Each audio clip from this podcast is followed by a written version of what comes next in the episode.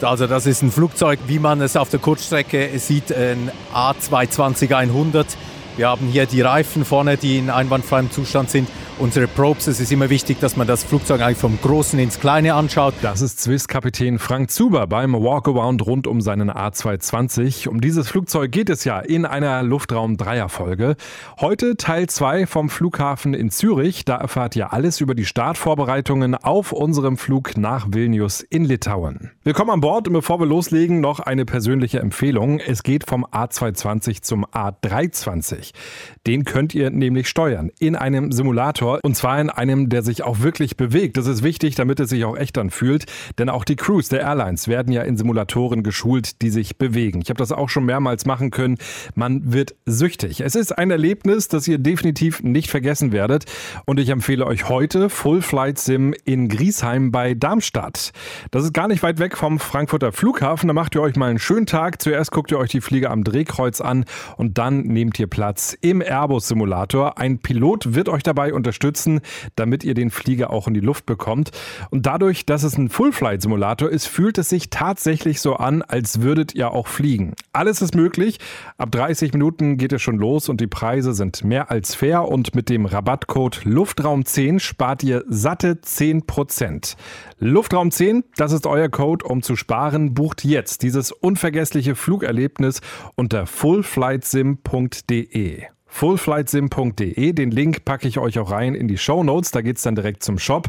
Ich wünsche euch viel Spaß beim Flug und den werdet ihr garantiert haben. Luftraum, der Podcast von Aero Telegraph mit Christopher Scheffelmeier. Ich gebe zu, ich mag den A220 sehr. Jetzt noch mehr, seitdem ich diesen Podcast gemacht habe. Ich war für euch an Bord von LX 1340 von Zürich nach Vilnius. In dieser Folge nehmen wir uns richtig viel Zeit für die Startvorbereitung. Und jetzt lernt ihr erst einmal unsere Cockpit-Crew kennen. Das ist der Commander, wie es in der Schweiz hier heißt, Frank Zuber und Co-Pilotin Corinne Wirsch. Getroffen habe ich die beiden zuerst im Crew Center. Der Swiss, das ist der Ort, in dem sich alle Crews treffen und von wo aus es dann mit dem Bus zum Flieger geht. Den Erstkontakt hatten wir im Briefingraum und da gibt uns Frank Zuber erst einmal einen Überblick über unseren Flug. Ja, wir fliegen heute nach Vilnius mit der A220-100. Das ist die Juliette Bravo Bravo. Der Flieger landet jetzt in diesen Minuten direkt aus Athen. Und äh, die Flugzeit heute wird gute zwei Stunden betragen für Hin- und Rückflug.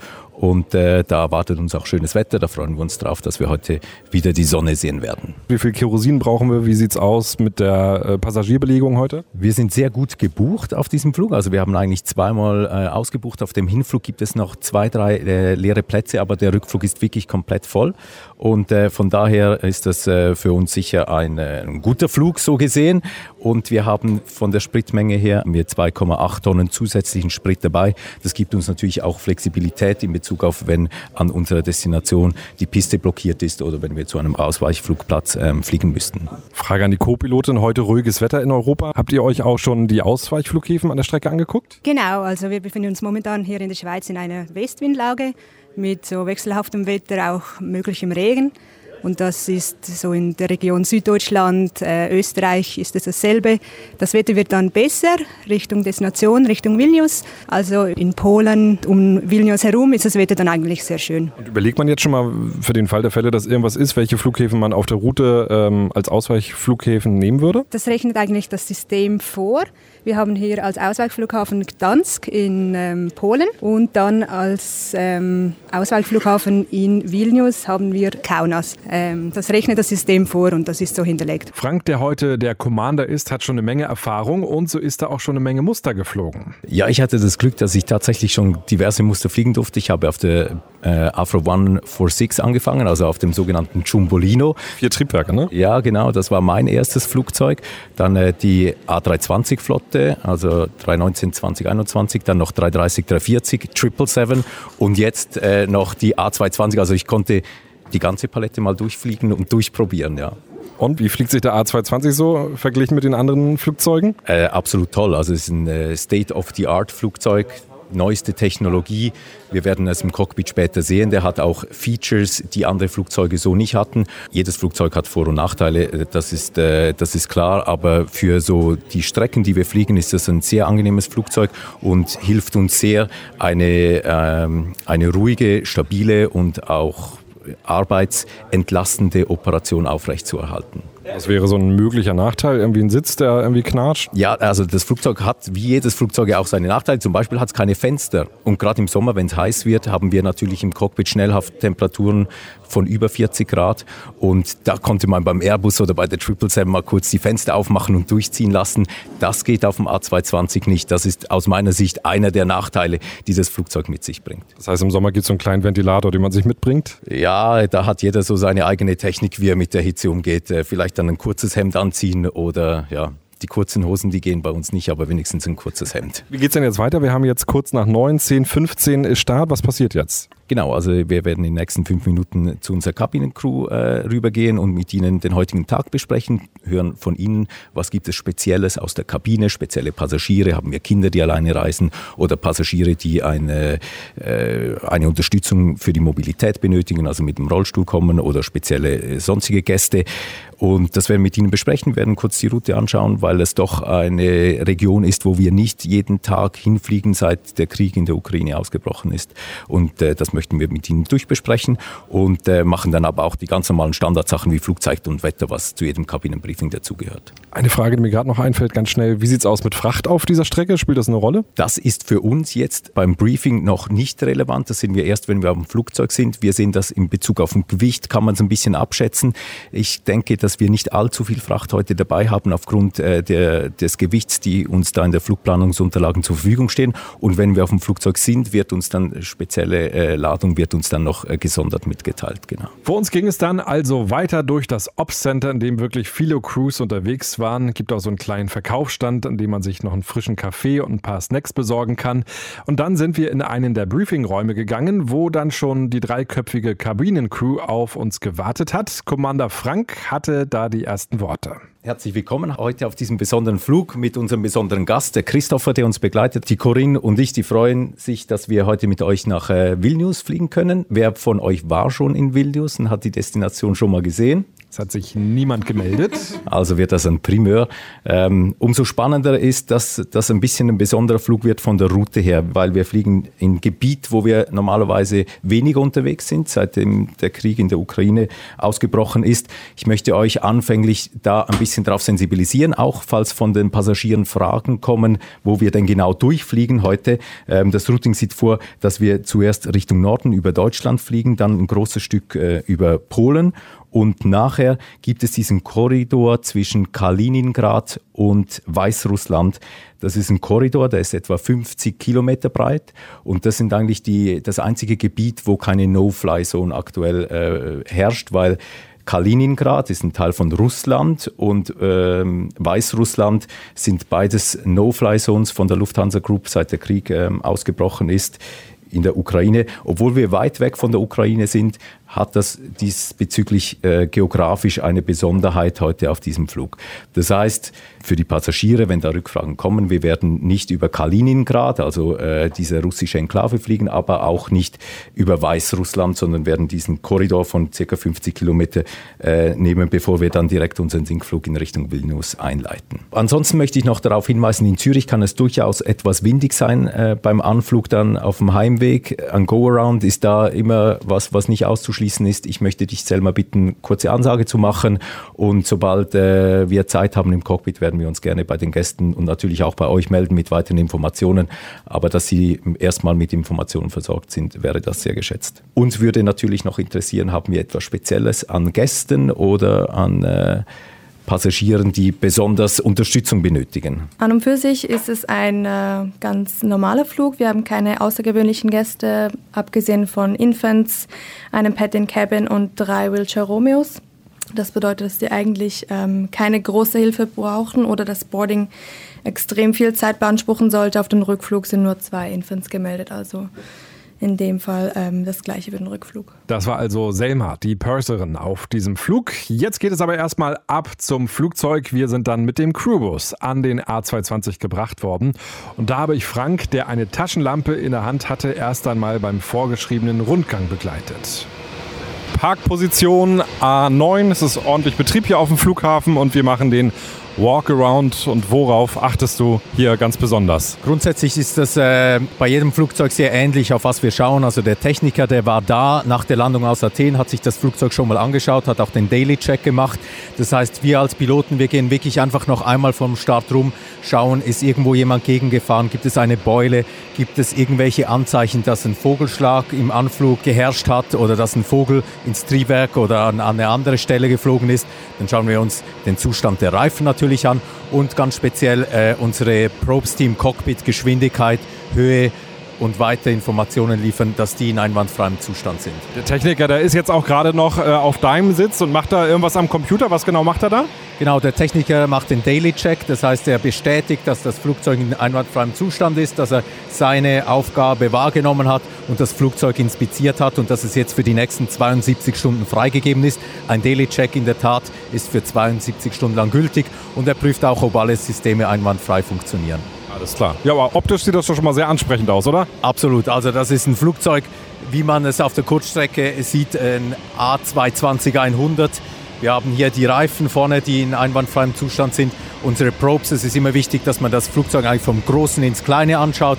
Ich schaue kurz einmal von ein bisschen Distanz auf die Tragflächen auch und äh, ob unsere Instrumentenabnahmesysteme äh, die äh, Probes hier, die Staudruckrohre in einwandfreiem Zustand sind und das sieht gut aus. Dann sind wir jetzt noch etwas früh, also das heißt die Lademannschaft ist noch nicht da. Wir sehen aber hinten, das Catering wird gerade eingeladen und später werden dann auch die Koffer ans Flugzeug geliefert. Da kommt die Lademannschaft und wird das Flugzeug dann äh, beladen. Der Fueler ist gerade am Abschließen seiner Arbeiten. Wir haben gesehen, 8,5 Tonnen. Das werden wir nachher überprüfen, ob das auch so äh, übereinstimmt mit dem, was im Cockpit angezeigt wird.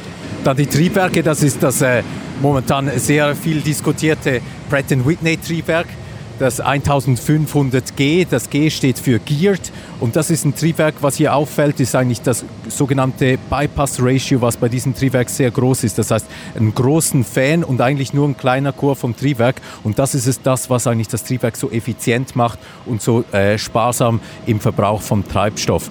Wenn man hier vor dem Triebwerk steht, kann man eigentlich fast durchsehen, oder? Total, ja. Das ist äh, sehr beeindruckend äh, zu sehen. Ähm, von, dem, von der Größe auch vom Triebwerk ist das äh, Triebwerk größer als das ursprüngliche vom alten A320, oder? Also die Dimensionen, dass die Triebwerke eigentlich immer größer werden, dadurch aber auch wirtschaftlicher und äh, ökonomisch und ökologischer sind. Wenn man so reinguckt, würde man echt sagen, ist nicht viel dran. Ne? Erstaunlich, dass es so teuer ist. Das ist so, ja. Aber äh, alles dran, was dran sein muss. Das ist wichtig. Dann auch hier generell schauen wir, gibt es irgendwelche Leaks, tropft es irgendwo aus dem Triebwerk, aus dem Rumpf, ähm, aber das sieht alles sehr gut aus jetzt. Flügeleintrittskanten, immer ein Thema. Dann haben wir hier auch noch einen sogenannten Sensor, das ist ein Temperatur- und Drucksensor im Triebwerk auch. Dann hat der Fueler gerade das Fuel Panel ähm, zugemacht. Die Fueler, die sind völlig independent. Also wenn wir die Fuelmenge bestimmen, die Treibstoffmenge, dann bekommt er eine Meldung und geht automatisch aufs Flugzeug und tankt die entsprechende Menge. Und was er getankt hat, wird uns dann auch noch mit einem äh, Slip im Cockpit ausgedruckt, dass wir das genau vergleichen können und sehen, was da eingeladen wurde. Vielleicht eine Besonderheit vom A220 ist die Bremsart. Die meisten Flugzeuge, die ich bis jetzt geflogen bin, die haben hydraulische Bremsen und der A220, der hat elektrische Bremsen. Also das ist so eine Eigenheit. Äh, also wir haben keine Hydraulikleitungen hier jetzt speziell für die Bremsen, sondern hier wird elektrisch gebremst. Das spart Gewicht? Das spart einerseits Gewicht und es äh, ist auch technisch zuverlässiger, weil natürlich keine Hydraulikflüssigkeit bei den Bremsen austreten kann, äh, ist das äh, so gesehen ein Vorteil jetzt von dieser Art von Bremsen. Und ich muss sagen, es ist total äh, problemlos. Die Bremsen, die sind, werden nie zu heiß eigentlich. Und das ist wirklich ein großer Vorteil von diesem Flugzeug. Gerade auf kurzen Bodenzeiten oder bei kurzen Bahnen, wo man doch stark bremsen muss, haben wir hier kaum Probleme, dass äh, die Bremsen zu warm werden und können auch auf den zusätzlichen Brake-Fan verzichten den es zum Beispiel noch auf der A320-Flotte oder auch A330 gibt, äh, der nötig ist, um die Bremsen zu kühlen. Und das spart natürlich wieder Gewicht, wenn man äh, das weglassen kann hier.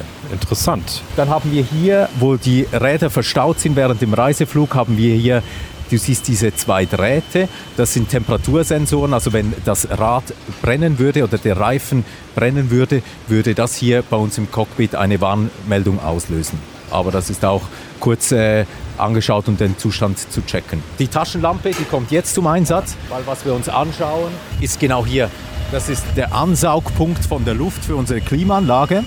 Und äh, hier sieht man nur mit der Taschenlampe, wie das hinten bei den Packs aussieht. Ähm, und das kann durchaus sein, ich hatte hier schon einen Vogel drin. Und deshalb, seither habe ich immer die Taschenlampe dabei, weil nur mit der Taschenlampe sieht man, ob da ein Vogel äh, sich verflogen hat beim Anflug. Dann äh, Flügeleintrittskanten, hier das Triebwerk im Allgemeinen, das sieht äh, tiptop aus, auch der Zustand der Tragflächen einwandfrei. Da haben wir die APU hinten, das sogenannte Auxiliary Power Unit. Ähm, das für Strom und Klima sorgt. Gerade in warmen Sommertagen, wenn wir das Cockpitfenster nicht öffnen können, sind wir sehr dankbar, wenn wir das haben. Und das ist auch sehr, sehr zuverlässig in diesem Flugzeug, muss man sagen. Andere Flugzeuge, da hapert es ab und zu mit der APU, aber dieses Flugzeug ist eigentlich immer mit der APU sehr gut ausgestattet. Und das hilft uns in den warmen Sommermonaten. Der gleiche Check noch einmal auf der anderen Seite des Flugzeugs und dann ging es wieder rein in den Flieger, ab ins Cockpit. Da gehen Frank und Corinne die Pre-Flight-Checklist durch und einen Punkt hören wir uns mal genau an. Was wir hier machen, ist, wir tun die Sidesticks auf alle Seiten einmal voll ausschlagen. Und zwar geht es darum, dass äh, wir kontrollieren, dass die richtig angehängt sind, dass wenn, nicht, wenn man nach links steuert, dass der Computer einen Rechtssteuerausschlag gibt. So tun wir das vor jedem Start überprüfen, weil das wirklich was ganz Wichtiges ist. Das ist alles äh, digital, die ganzen Checklisten. Das ist ja auch mega praktisch, weil wenig Zettel. Absolut toll. Also wir haben fast ein paperless Cockpit. Das einzige Papier, was wir noch haben, ist der Flugplan. Im Moment noch, aber auch das wird äh, in den nächsten Monaten, sollte das auch noch weggehen. Aber ansonsten haben wir alles auf unseren tollen äh, fünf Bildschirmen und die sind auch multifunktional, dass wir sie auch umstellen können und uns die verschiedenen Systeme auf den verschiedenen Bildschirmen anzeigen lassen können. Sidestick. Checked. Checked. Pre-flight checklist completed. Dankeschön. Die Liste ist abgearbeitet und Corinne erzählt uns, was sie gemacht hat, während der Kapitän Frank draußen am Flieger für den Check unterwegs war. Ich habe das FMS programmiert, also ich habe die Route runtergeladen. Da gibt es einen Uplink ähm, von vom Computersystem vom Flight Dispatch her. Da müssen wir die Route nicht manuell eingeben mit den Airways und den Navates mit den Punkten. Das hat es runtergeladen. Dann habe ich die Performance mal vorbereitet. Also wir werden voraussichtlich auf Runway 28 starten und werden dann das Degis Tree Whiskey Departure erhalten. Das habe ich mal so eingegeben und ähm, dann haben wir hier, wir haben ja keine Papierkarten mehr, wir haben das alles elektronisch auf dem EFB. Das habe ich aufgestartet und vorbereitet, sodass wir dann bereit sind, für das zusammen zu briefen. Jetzt sehen wir auch an dieser Stelle, dass wir einen Slot bekommen haben für unsere Route. Ähm, der Slot ist aber zu einer guten Zeit für uns, also quasi sogenannter On-Time-Slot, wo wir gar nicht traurig sind. Oftmals jetzt, wo die Flugplätze so überlastet sind im Sommer, ist man froh, man hat einen Slot, weil dann muss man rausgelassen werden, weil wenn man ganz hinten ansteht, kann es teilweise äh, noch mehr Verzögerung geben. Der Slot ist jetzt um halb, das heißt, wir können um 25 in die Luft gehen. Geplante Pushback-Zeit ist 15, das heißt, äh, wahrscheinlich werden wir maximal fünf Minuten hier noch warten müssen, bevor wir die Triebwerke starten können.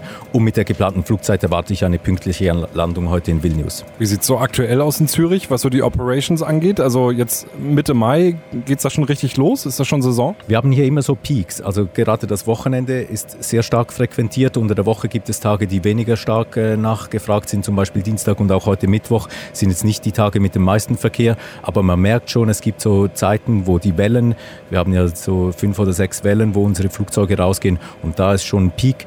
Aber jetzt um diese Zeit, um Viertel nach zehn, haben wir eigentlich äh, keine größeren Verspätungen zu erwarten. Jetzt ist Zürich euer Heimatflughafen, den kennt ihr in- und auswendig. Was macht das Besondere an diesem Flughafen aus? Ich hatte neulich, letzte Woche, bin ich aus Marseille über Zürich Richtung Norddeutschland geflogen. Da äh, sagte man, was das äh, irgendwie eine besondere Windsituation ist und das hat dazu geführt, dass die Flugpläne doch ordentlich durcheinander gerüttelt wurden. Was bedeutet das? Zürich ist tatsächlich ein besonderer Flugplatz in Bezug auf die äh, kreuzenden Pisten.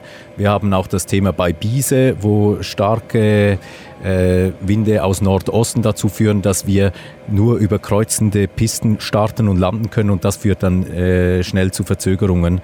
Das heißt, die landenden und die startenden Flugzeuge kommen sich in die Quere, die brauchen mehr Separation und das führt dazu, dass äh, nur weniger Flugzeuge pro Stunde starten und landen können. Aber sonst, wie fühlt er sich sonst so der Flughafen? Absolut gut. Also wir haben hier ein Umfeld, das wir kennen, oder? Das ist unser Heimatflughafen. Ähm, das, das hilft, das ist, da sind wir zu Hause. Ähm, Piloten machen oft Scherze, dass man in Zürich immer mit Rückenwind anfliegt, egal von welcher Piste. Ähm, ob das heute auch so sein wird, das sehen wir dann. Was ich in der Zwischenzeit noch geholt habe, ist die sogenannte ATIS. Da sehen wir, welche Piste tatsächlich in Use ist momentan. Also das ist eben, wie ich angenommen habe, oder wie der Normalfall ist eigentlich unter der Woche, ist die Piste 28 20 für zum Starten und dann zum Landen die Piste 14. Hier sehen wir außerdem die Wind, die Temperatur und ob die Piste trocken oder nass ist, sowie der Druck. Was ich auch noch geholt habe, ist die Departure Clearance von der ATC. Da sehen wir jetzt, dass wir, wie ich vorhin schon eingegeben habe ins System, das DGS Tree Whiskey Departure erhalten haben mit der Initial Climb Altitude, welches wir hier eingegeben haben, plus noch der Transponder Code. Das ist so ein Identifikationscode sozusagen, welcher uns die ATC erkennen kann auf dem Radar. Wer ist jetzt Pilot Flying? Frank fliegt uns hin nach Vilnius und ich mache dann den Weg zurück. Für Corinne und für mich ist es das erste Mal nach Vilnius. Wir werden dann im Flug sicher noch Gelegenheit haben, darüber zu sprechen, was bedeutet das für einen Piloten, wenn er das erste Mal an eine Destination fliegt, wo er noch nicht war. Genau darüber werden wir in der kommenden Folge zum A220 sprechen. Dann heben wir auch ab und Frank erzählt uns auch, was die Crew auf ihren Kurzstreckenflügen so zu essen bekommt. Kleiner Spoiler, klingt alles sehr lecker. Damit ihr es nicht verpasst, solltet ihr spätestens jetzt diesen Podcast abonnieren, bei Spotify auch die Glocke aktivieren und bei Instagram, da findet ihr ganz viele Fotos zum Podcast. Da kommt der A220 auch richtig gut rüber. Danke fürs Dabeisein. Nächste Folge ist dann Teil 3 zum A220 von Swiss. Luftraum, der Podcast von Aero Telegraph mit Christopher Scheffelmeier.